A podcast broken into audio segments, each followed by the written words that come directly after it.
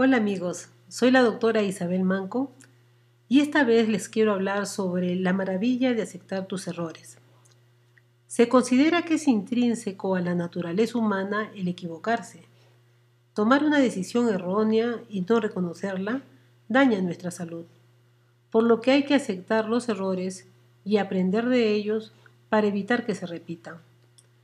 Si partimos de que un error es una acción que no sigue lo que es correcto, que no sigue lo que es acertado verdadero, lo mejor es reconocer el error y aceptarlo más pronto que nos equivocamos.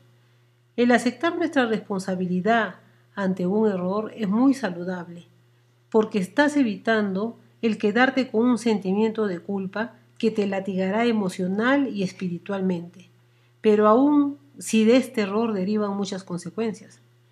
Siempre será mejor decir la verdad y afrontar valientemente, con la frente en alto, que nos equivocamos.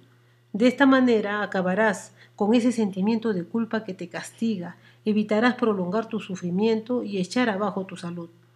Por lo general no se acepta el error por temor al castigo, por temor a hacer el ridículo o por querer ganar siempre, con lo cual estás perdiendo y retrocediendo en la gran carrera de la vida, demostrando solo inmadurez. El problema no es equivocarse. Todos somos seres humanos y todos nos podemos equivocar. El problema es no reconocer, no aprender de tus errores y no querer mejorar. Hay dos maneras de tratar que nuestras equivocaciones sean mínimas. La primera y la principal es aprender de la experiencia de personas maduras, ya sea un familiar, ya sea un amigo, o bien con la lectura de libros, etc., que te enseñen lo que pasará si haces tal o cual cosa.